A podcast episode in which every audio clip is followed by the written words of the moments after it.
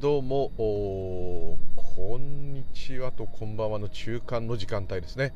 ただいま夕方と言っていいのかギリギリの4時41分。すっごい微妙な時間です、えー、なんかすることがなくなったんでもう帰ってもいいんじゃないかっていう勝手な判断で、えー、今日は事務職だったんですが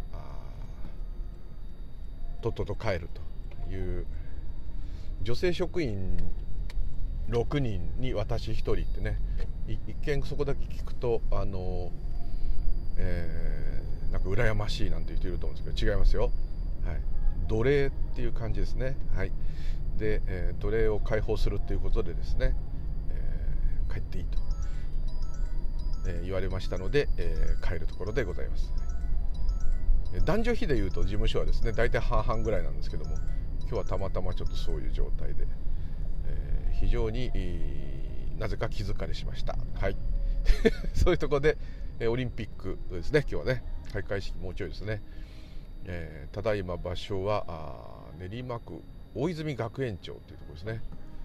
近い駅は大泉学園ですかね。はい。ところから自宅へ帰ってまいります。2021年令和3年は7月の23金曜日ですね。あ今日本当はお休みなんですね普通はね、はい。えー、明日明後日はねお休みなのでちょっと録音もね、えー、おそらくできない。もうするなそんな録音ってところですけど。だんだん喋ることがねこの間のあのライブからすっかり、えー、何喋っていいのか分かんない感じになってますけども、はい。えー、まあ同じようなことを話したくなったら話すというこういう気まぐれ身も蓋もないシリーズという感じでございます。ムーリュウリュウでございます。今日もよろしくお願い申し上げます。というところでございましてえー、ですね。ネイチャーギタリスト中村さんこの間あのゲストで来ていただきましたけど、えー、中村さんの方からね全然あの暗くないですよと。あの大丈夫ですとこう言っていただいたんですけどね今日もまた事務所でね1人、えー、聞いてる女性がいてですね。久しぶりに聞いたらやっぱり暗かったっていうね。まあからかってるっていうとこもあるんですけどね、はい。でまあ、普段と違うっていうんですね。たえー、この録音の時も相当私ふざけてると思うんですけどもあの自分ではですね、えー、これで普段と違って暗いんであればですよ。普段はそれはもう壮病ですよそれ。はい、えー、ですので、えまあ、冗談冗談とは言っていましたが、はい。何言ってるのかさっぱり分かんないって言われてね、はい、結構でございます、はい、わけの分かんないことを話してるんですからわけが分かんなくて、えー、ご名答インコレクトそういう感じですね。はい、えー、な何言うとですね。で、まあ、ちょっとこういうこと話したいなと思ったやつがですねこれまたスーパー暗いんですよね。もう前も初期の頃の録音では話してるかもしれませんけど一切回復ではないけどもうーんあでもこれは弘法大師空海さんの言う一切回復の表現。あ同じ なんでこういう話を、ね、したいのかがわからないんですけども,、えー、もう苦しいんだから苦しいに決まってんだからしょうがないから諦めてくださいそういうこと言ってんじゃなくてですね、まあ、あれだけまあ著名でですね、えー、ある意味結構ね、えー、仏教界の中でも弘法大師空海っていうのはやっぱりこう四国のお遍路さん川崎大師に成田山新勝寺高野山京都の京護国寺東寺ですね。もう名だたる何というかなもうこうね生きる世界遺産っていう感じの方ですね、えー、ご存知の通り四国は香川県讃岐、えー、の魔王と言われてましたね、えー、あ佐伯の魔王ですね。讃岐市になっちゃう、ままあ、善通寺が近いですけど。えー、まあ、そういう香川県の方でいらっしゃいますけれども、えー、この空海さんにはいろんな言葉を残してたりですね例えばいろんな儀式というかねなんとなく無意識にみんなやってる知ってるんだけどあそれ空海さんが始めたのっていうのね結構にいろいろありますね。いろは歌とかね。あとあのー、よくあの最近あんま聞かないかな。よく昔受験生とかね、えー、いろいろこう単語を覚えた英語の単語を覚えたりとかなんか覚えた時にこうその覚えるべき言葉を紙に書いてそれをこう食ったり食べたりするっていうのはなんかないですかねこう。単語でこうコンシャンス良心ね良心か。とコンシャンスよしビリビリビリむしゃむしゃむしゃ。食べたら覚えられるみたいな。あれはあの空海さんがですね、えー、遣唐使船でいわゆる中国に、えー、日本から密教を学びに渡った時にですね向こうで凡字サンスクリット語を覚えるの大変で、まあ、3ヶ月でサンスクリット語がペラペラになって書けるようにもなったって、まあ、伝説かもしれませんけども、まあ、天才だったのでですね。あなたは本当に日本人かって言われるぐらい。中国語なんてもうすでに行った時で喋れてるっていうねこう、まあ、まあ、事前準備されたのかもしれませんけども凄まじい方でしたが、えー、それでもその空海でもですねもう寝ずに梵語梵字を覚えてですね、えー、それをもうこう書いては食べて書いては食べて復唱して覚えるっていうね、えー、ことをやって、えー、らっしゃったということですね。でなんかあの昔の人はね月の光の中でも勉強したなんていうから空海はそれに負けないようにろうそくの炎の下で、えー、文字を学びながら、えー、なんか霧のようなものでね足に突き刺しながらやったなんていうね伝説も残ってたり、えー、平安時代ですでにですね昔の人はっていうのがもっとすぐ昔の人ですね。奈良時代よりもっと昔の人。もう月の明かりの下でももう寝ずに勉強したと。いうことでですねさらに俺はやってやるっていうね、え、しかもそれはあのある意味、えー、いわゆる仏教でいう検証という体験をした後にですねさらにある意味午後の修行悟った後の修行なんですけどもそれでもさらになおかつこのもう全体性の大事如来をの教えを完全に身につけるんだと。体系化された密教を完全に混合会大蔵会両方学ぶんだということでですねもう本当になんかそういうエネルギーの塊のようになってね、えー、活動されたと思われますけれども、えー、そのまあどっちかというとスーパースターあ空海さんもう湖は作っちゃうわね、えー、まあ、それはほあの建築学的に、え詳しかったのもあるんですけどもあのあと温泉ねよくあの工房の湯なんていっぱいそこら中にありますね。もう工房だし絶対行ってないなっていう場所でも工房の湯がありますけどもあれなんかもこうね、えー、どっこしょとかねいろんなもの投げたりですね、えー、金剛城であの金剛城ってあの杖持ってますよねよく。あのお地蔵さんとか持ってます。あの杖あの上に輪っかがついててドンと地面をつくとガチャンというやつです。あれをでトントンとつくとねそこからお湯が噴き出たっていうのをねおそらく地質学もね中国で勉強してましたので火山のこの状態でこのような噴き出し方していればここを掘ればお湯が出るだろうと、まあ、そういうことが多分分かっていてお湯の成分にはそういう体を癒す効果があるということがあ温泉の中にはですね、えー、分かっていたと思いますしあと薬草すごい詳しかったですね。毒ダミなんていうのもね煎じて飲むっていうのは非常に弘法大師さん日本中にもともとあったんですけどねさらに広めたり。毒ダミの葉っぱを塩塩漬けにしてねやけどした人に当てたりとか。あとは今でいうもう本当ねこれは最古と言っても分かりませんけどリハビリもやったんですね。あの全然暗い話じゃないですよね。今今んとこなんですよ。これ暗くなるのが前提なんで先にこういういい話振っとくわけですけども。あの海とかね水に浸かりますとこう浮力で、えー、浮きますですよね。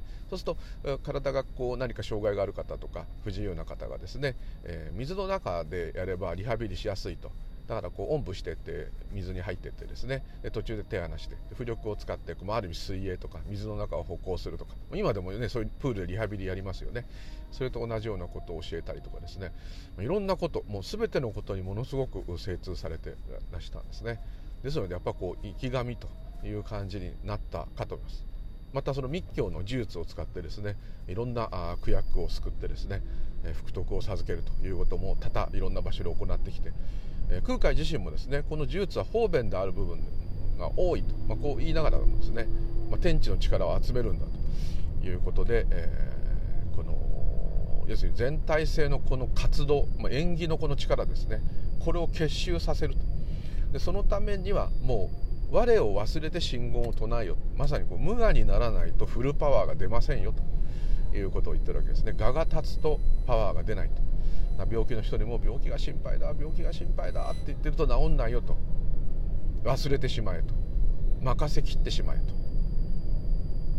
もうそういうね、えー、言ってはその村人と困ってる方たちにいろんな信言を授けてですねこれを唱えなさいと。そういうものはね各地方に残っていたりもちろんお弟子さんがですね日本人を駆けずり回ったと思いますのでいろんなそういう弘法大師伝説があると思うんですけど、まあ、そういう方ですね。今でも大人気ですよね。もう困ったら空海っていうね。困ったら弘法大師っていうね、えー、ところはちょっとあって。ちょっと他の僧侶の方々とまた異質なですね。私の大好きな道元さんもですね「道元さん!」っつってね道元さんの仏像にねこう抱きつきたくなる。まあなくはないか。あなくはないな。あちょっとそれで話がおかしいけどまああんまりあれ。弘法大師のね仏像を見つけたりですね。あと辛い時によくお坊さんが言うんですね。真言宗のお坊さんがなんか辛い時とか、うん、修行が進まない。またお坊さんだってねその同じ人間ですから、えー、辛い時。時に弘法大師の絵とかですね。弘法大師の仏像を見ると「親父さん」っつってねこう飛びついて泣きたくなると。そのぐらいのこう包容力のある方と、まあ、あくまでこれは信仰ですけども、えー、そういう空気感のある方。困った時は高野山奥の院にお参りすれば大丈夫っていうね。こう伝説もいっぱいありますね。あそこに行けば弘法大師に会えると。ですね。高野山行ったことある方でしたらお分かりだと思うんですけど手前に多摩川っていうねちっちゃな小川があります。そこに小さな橋がかかっております。そこの橋に近づいたところ看板がありますね。これより聖域。要するに弘法大師が永遠の座禅を組んでいる場所である。瞑想されている場所であると。ですのでここからは帽子かぶっている人は取ってください。あとまあ書いてないですけどねこう動物の皮を使ったもの、まあ、靴なんかもありますね。また最近あんまりねフェイクが多いと思うんですけど、まあ、そういう獣のものを剥いだものを身につけてる方はちょっとそこでね脱いでくださいとか言います。でその代わりですね、え、そうやってちゃんと来てくれた方には弘法大師がそこの橋のたもとまで今来ていますと。で皆さんも奥の院にどうぞとご案内します。ようなことが書いてありますね。あの辺でこう信仰されている方はもうガーンと「お大師さん」って。お遍路してお遍路88箇所終わって最後高野山にお礼参りに来た人なんかはもう本当にね泣いてる方いっぱいいますね。なかなかああいうこう何て言うんだろう文化財として、まあ、世界遺産になったので文化遺産っていう感じも強くなって、えー、なったんですけども昔からこう何て言うんですかね信仰の場なんですね。だからなかなかああいう場所っていうのはねあんまりいっぱいない。と思うんですねまさに霊場っていう感じですね。そして、えー、高野山にいろんなあの何でしたっけあれ、えーと、大司会館の隣何でしたっけ、えーと、何でしたっけって言ってもえー、っと要するに、えー、いろんなあすごい仏像とかお宝とか弘法大師が書いたものとかそういうものを国宝級のものを展示している、まあ、博物館みたいのがあるんですね。でそこな何館って言ったかなどうしよう。そこに 行きますと、えーまあ、当然すごい仏像とかお祭りされていて、えー、いるんですけども博物館と違うのは博物館の体なんですけれども全部こうあの錠剤要するにまあ神道で言えばお賽銭箱が置いてあったりですね。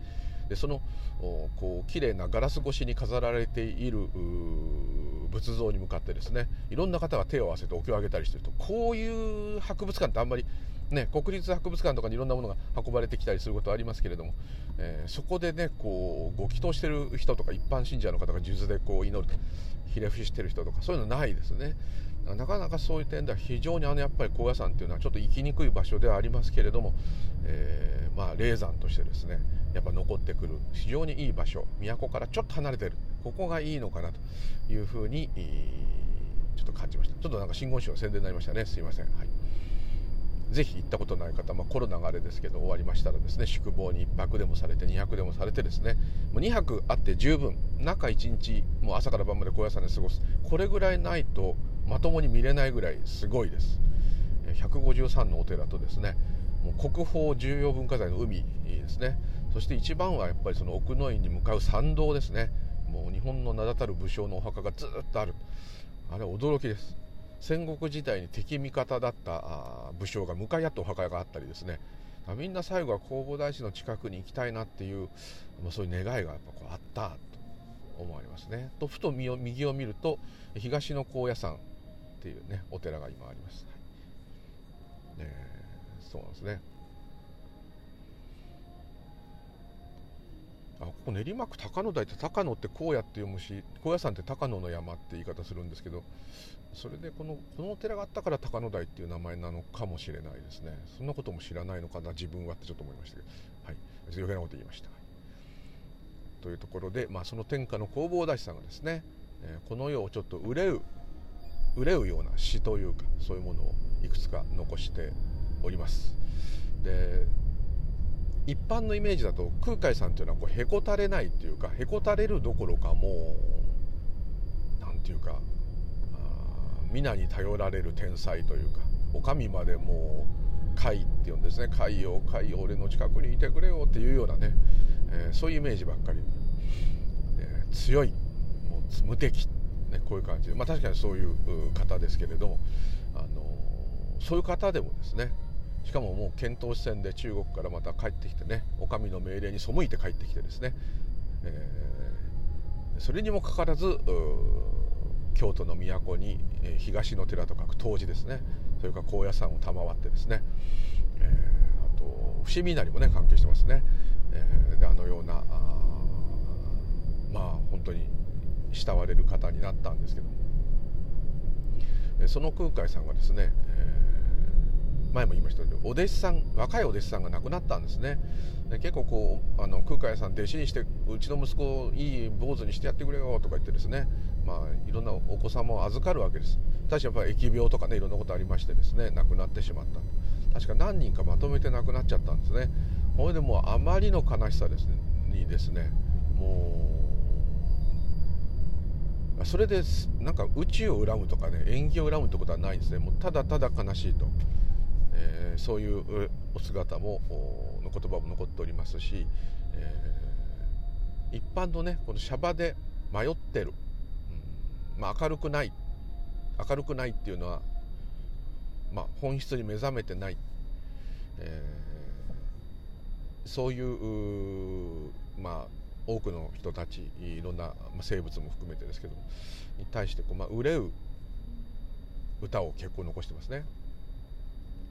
有名なのではですね生まれ生まれ生まれ生まれの初めに暮らし死に死に死に死んで死の終わりに暮らし。これはですねまあ暗いですね。もう諦めてください。オリンピックの日にスタートとともに暗くいこうって。こういうことでですね。めちゃくちゃなんですけどね。本当は全然違うね明るい話をするって言うんですけどその前にこの暗い話をしてその次に明るい話にするにしないとどうしてもこうどっか浮ついたような感じになるっていうのがねどうしても自分でこう消せないとこがあってですね。自分が浮ついてるからなんですけども自分の戒めのためなんですけどね、えー、その今の歌はですね「生まれ生まれ生まれ生まれの初めに暮らし」とこれはですねいつもちょっと私がつい言うのと似ててそこにちょっとふとああ自分も無意識にそれをやったら言っていたなというとこなんですけどもいつの間にか誰がどうしたのかも分からず気が付いたらもう人間をやらされてる生まれてしまっているということですね。だから生まれた理由も何にもわからない。なんだかわからないけどもこうなっちゃってるってことが生まれの初めに暮らし。なのに訳のわからなく生まれてきたのに死ななきゃいけない。死にたくないと思っても死ななきゃいけない。これがもう生まれたということの事実の後に確実に存在するのはそれだけなんだと。他に何が起きるとかそういろんなことはわからないんだと。ただ死ぬことだけは決定していると。こんなですねえげつないというか厳しいことはないじゃないかと。自分で志願したわけでもない。なんだか分かんないのになんかいつの間にか人間やらされて人間ややって頑張って生きていこうと思ったら今度は死ななきゃなれない。死にたくないのに死ななきゃならない。こんなまあ、まあ、ちょっとブッダの宿泊と似てますけども。それを歌ったあ、まあ、歌なんですね。とてもね空海さんの歌とはね思えないという人いるんですけども、まあ、秘蔵翻訳とですね。いくつかのこう経典の中でもトップに出てくる言葉なんですね。だからまず暗さで言っといてまず現状をまずしっかり見なさいと。もちろんそれで終わりではただの暗い話なんでもちろんそうじゃないんですけど。そうそう言っちゃうとなんかねこう安心されちゃうんですけど。まあまあそこを深くまずかみしめようということですね。でこれはですねもうそういう風になっていることをまずよくよく感じきって。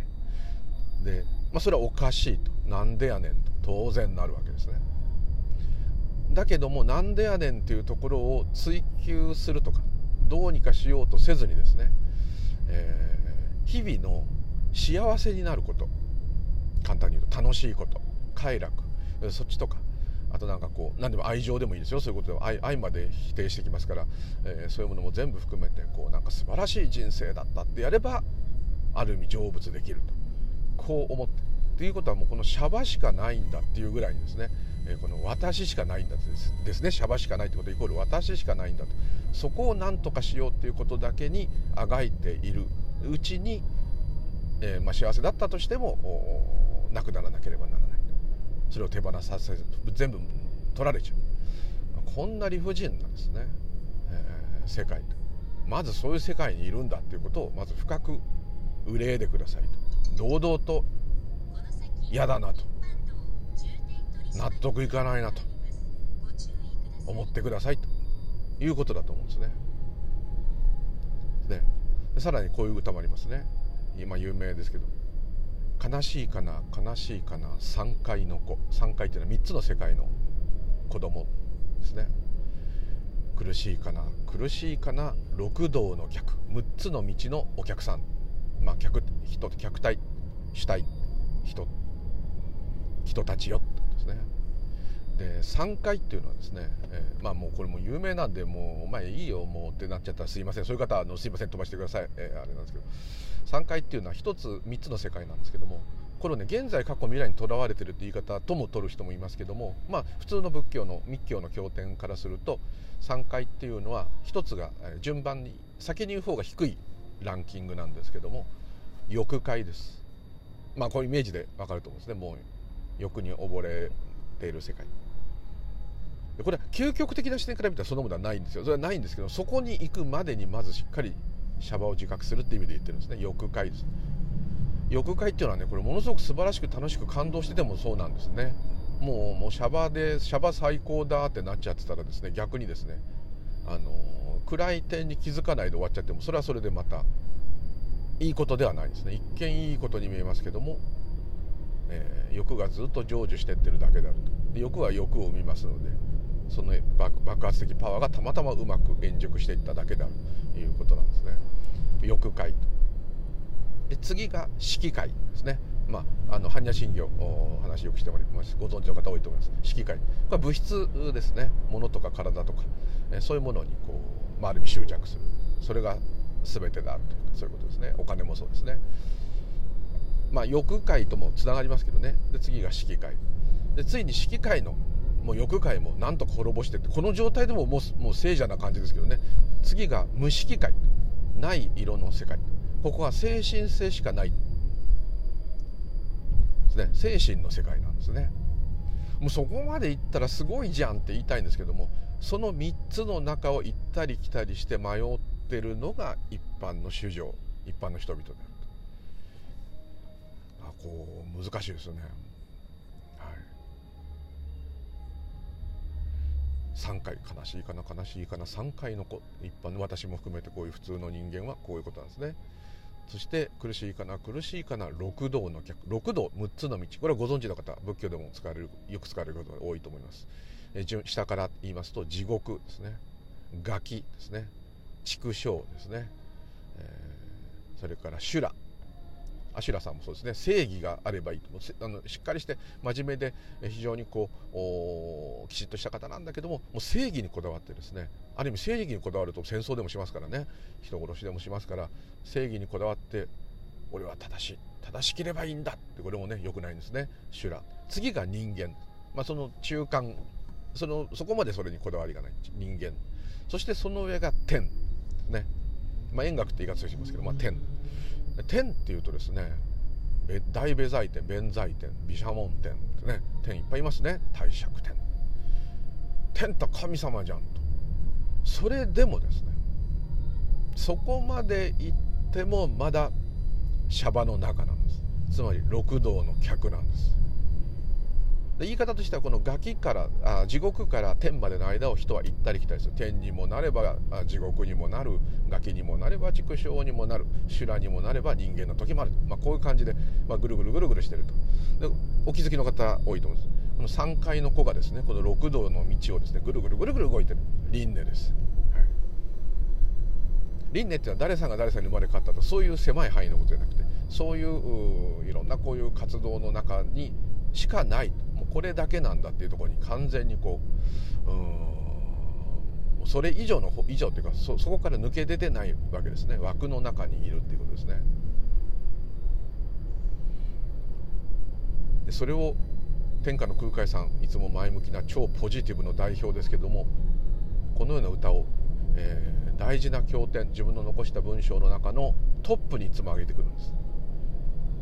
非常に賢いってしてですけどもうワイズっていうよりはあワイズってうんクレバーっていうと怒られちゃうけどちょっとそういう方なのでおそらくどうやったら伝わるかなっていう。でマンダラとか真言とかいうのもですねあの空海さん対応するのは、えー、もう言葉文字だけでは伝わらないと。で師匠がいればまだしもいなかったらなかなかちゃんと本意は伝わらないと。この間のライブでも感じましたね。皆さんあのウェルカムレインさやかさんと中村さんとこう喋ってですねあんだけいつもお互いの話を聞いたり、えー、文章というかメールというかメッセージで話し合っていてもこう生で実際喋るとですね非常にニュアンスが通じやすい。すごくこう相手がこういう反応したらこう言えるだからやっぱこう師匠から直接習わなきゃいけない。空海はすごく強く言ってます。必ずすごい師匠を見つけてすごい師匠を見つけた時点でお前はもう勝ちなんだと。もう師匠を逃がすなと。自分のものにしちゃえと。そういう欲を起こせっていうぐらいですから。もう禅でも言いますね。いい師匠に出会った瞬間にお前のもう安心立命は確定したと。おめでとうございますと。もうこういう お前を必ずや解放の道へと連れてってくれるだろうと。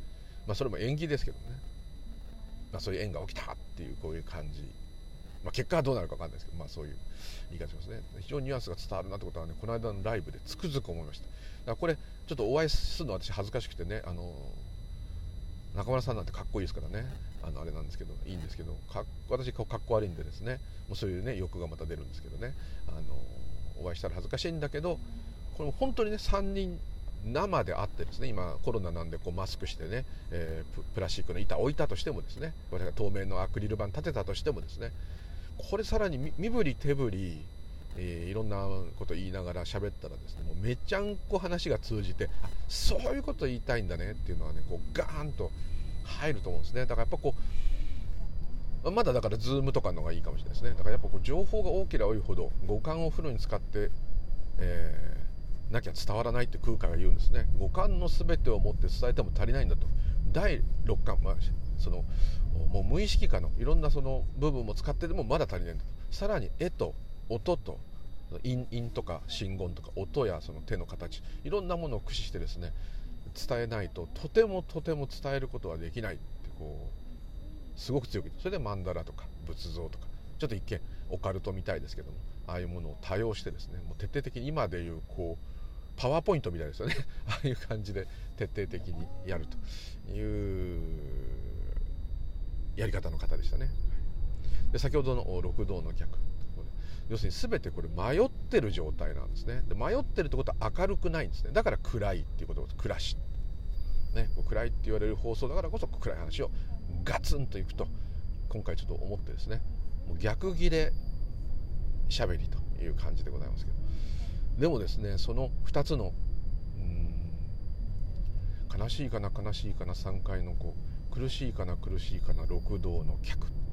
この言葉はですね、えー、高野山高野山がですね世界遺産に認定されて真言宗が、えー、弘法大師1200何年だのご恩期とともにですね、えー、すごいこう一つの、まあ、ビッグイベントとしてですねやったポスターにですねガーンと入ってたんですね。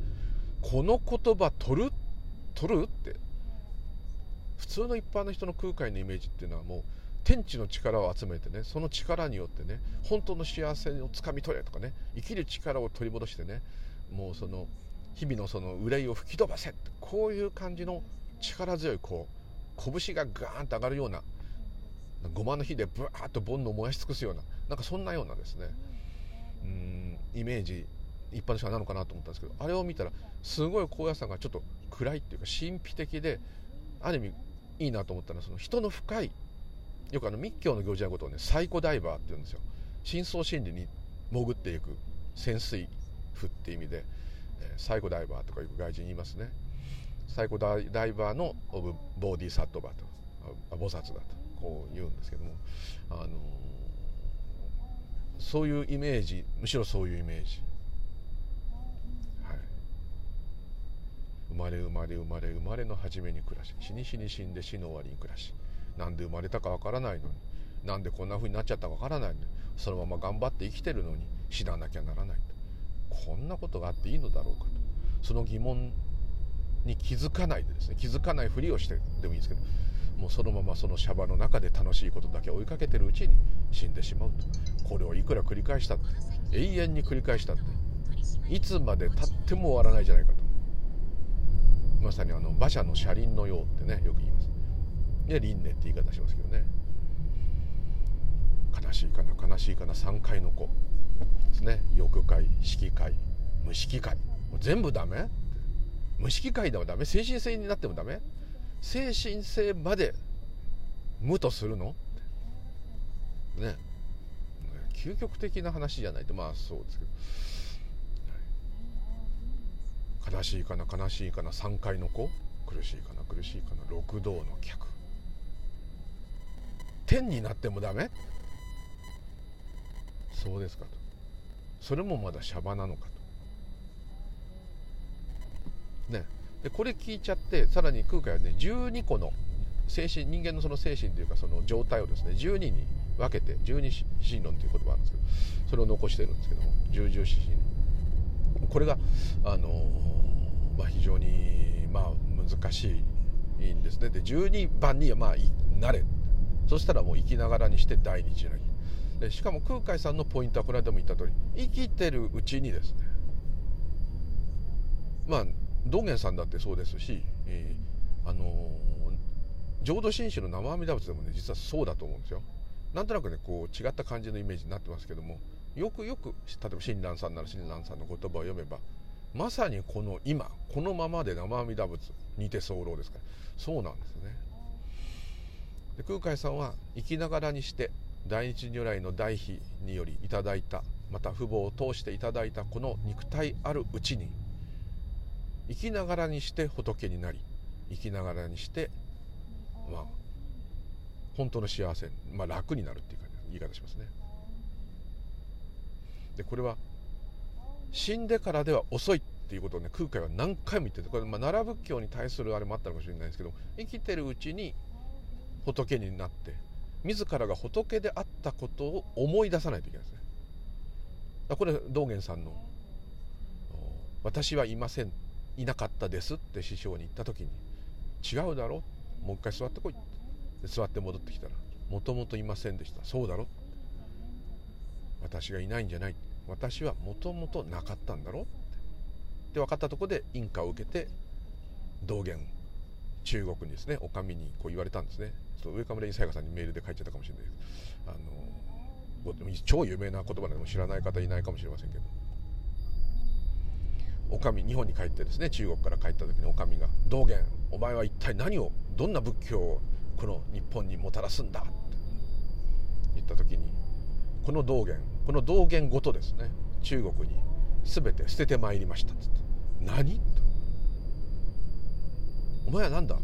手ぶらで帰ってたの?」って手ぶらで帰ってまいりました。手ぶらだからこそ全てがありますとどういうことだってそこから禅の話になるんですけどね。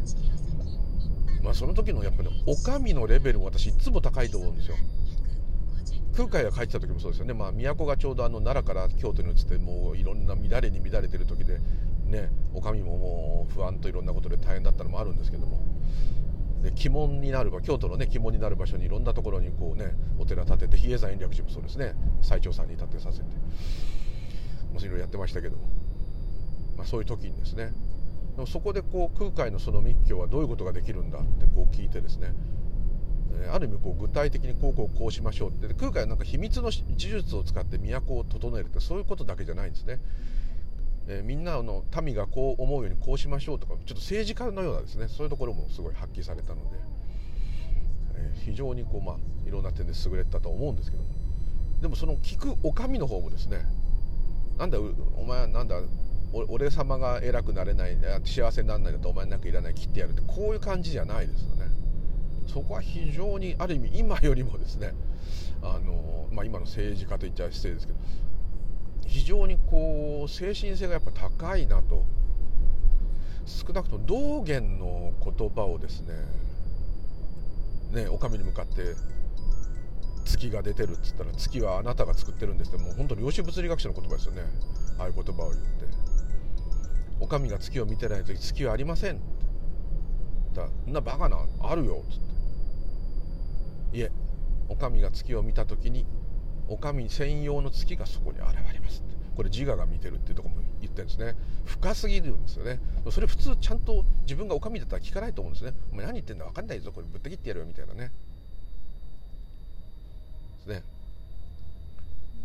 あとこういろんな悩みで、えー、お上が困ってるって言ったら、えー、そこの池に映月が今映っていますね。反射して映っていますね。と。あ映っている。その月をですねお上刀で太刀でぶった切ってくださいと。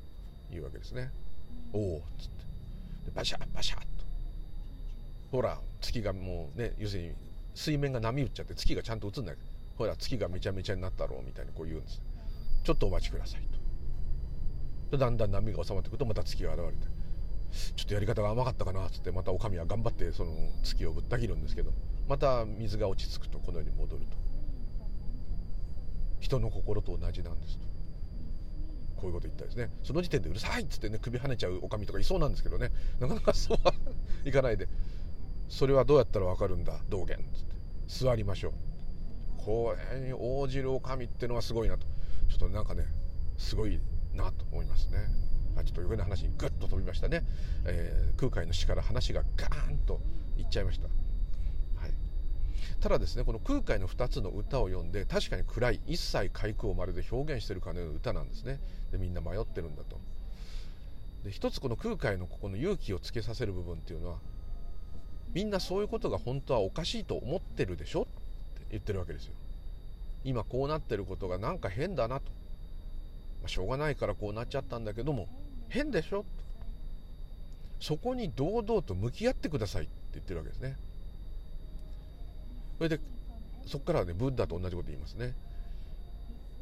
もともとそうなんだから今すでにそうなんですと。だからそれに気づけばいいんだと。全てが仏で仏しかないっていうことがもう事実なんだからそれを見つけてくださいと。ちゃんとやれば絶対見つかるんだって。だってそれなんだもん今もってこういうことずっと言うわけです。勇気を持ってやってくださいと。そこで勝手にいじけてどうせってならずにですね。なんでこうなってんだ教えろと。天地に向かってねハテナを出してくださいと言ってるわけですね。ここが非常に面白い。それするにはどうするんだ？これは座禅で言えば座れっていうかもしれない。信言で言えば。では第一如来の信言を毎日唱えましょうか。で自ら仏だったと。信じきってやってくださいと。そしてその信言はあなたが唱えてるんじゃない。第一如来が唱えている。信じてやってくださいと。こういうとこですね。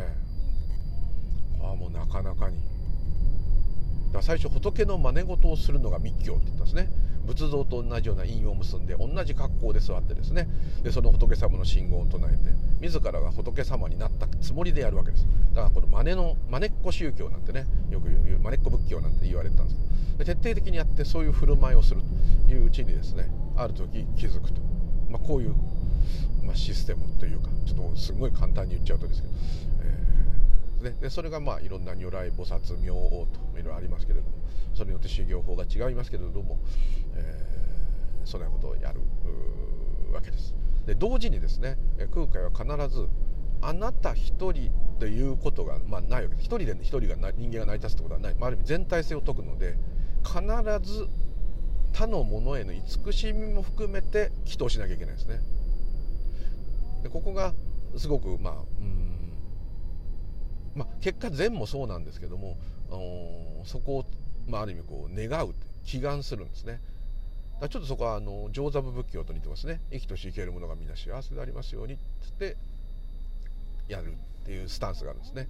でそのスタンスが残ってるもんですからえー、どっちかというとこう密教のお寺っていうのは行くとこう大体仏像がブワーとかってお札バーお守りブワーってごまたきのごま木ドバーでこう身体形成即歳延命とかね滅罪正禅とかね菩提成就とかいっぱい書いてそうお願い事をね書いたり大学受かりますようにとか病気が治りますようにってやるタイプのお寺っていうのは比較的真言天台が多いかなと。密教のお寺が多いかなというのはだからあの詳しくない方だと完全に神社だと思ってる方多いですね。願い事を聞いてもらうっていうのはなんとなく仏様っていうよりは神様っていうイメージがなんとなくあると思うんですけど、えー、ですのでこう、ね、川崎大師なんかもそうですけどえこれ寺なの？なんていう人ね結構多いですね。まあ別にそんなの別にあれ分けなくてもあれなんですけど、え、お寺なのか？って。ね、えー、川崎大師の大師って弘法大師なのとかね、まあ、いろんな大師いますんでね。弘法大師だけじゃないんですけど。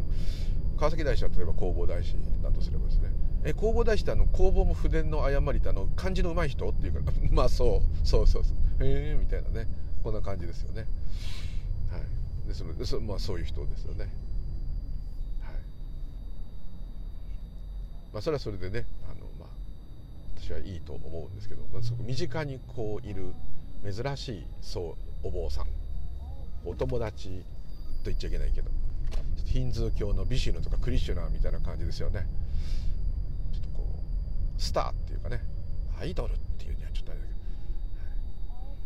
弘法大師48とかあったらそれびっくりしますけどね。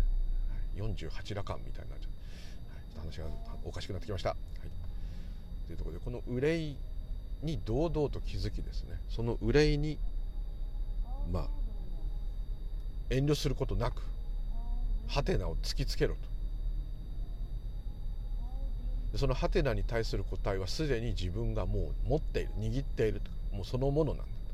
それに気づけばいいんだと。だから多分これちょっとこうまあ演出ではなくて事実だと思うんですけどその六道の客だったり3階の子っていうところからね、あと何でかん生まれたかも分かんないでやってて知らなきゃなんないんだぞっていうところをもう一回よく気づいてですね、えー、じゃあどうするかと。どうなればいいんだと。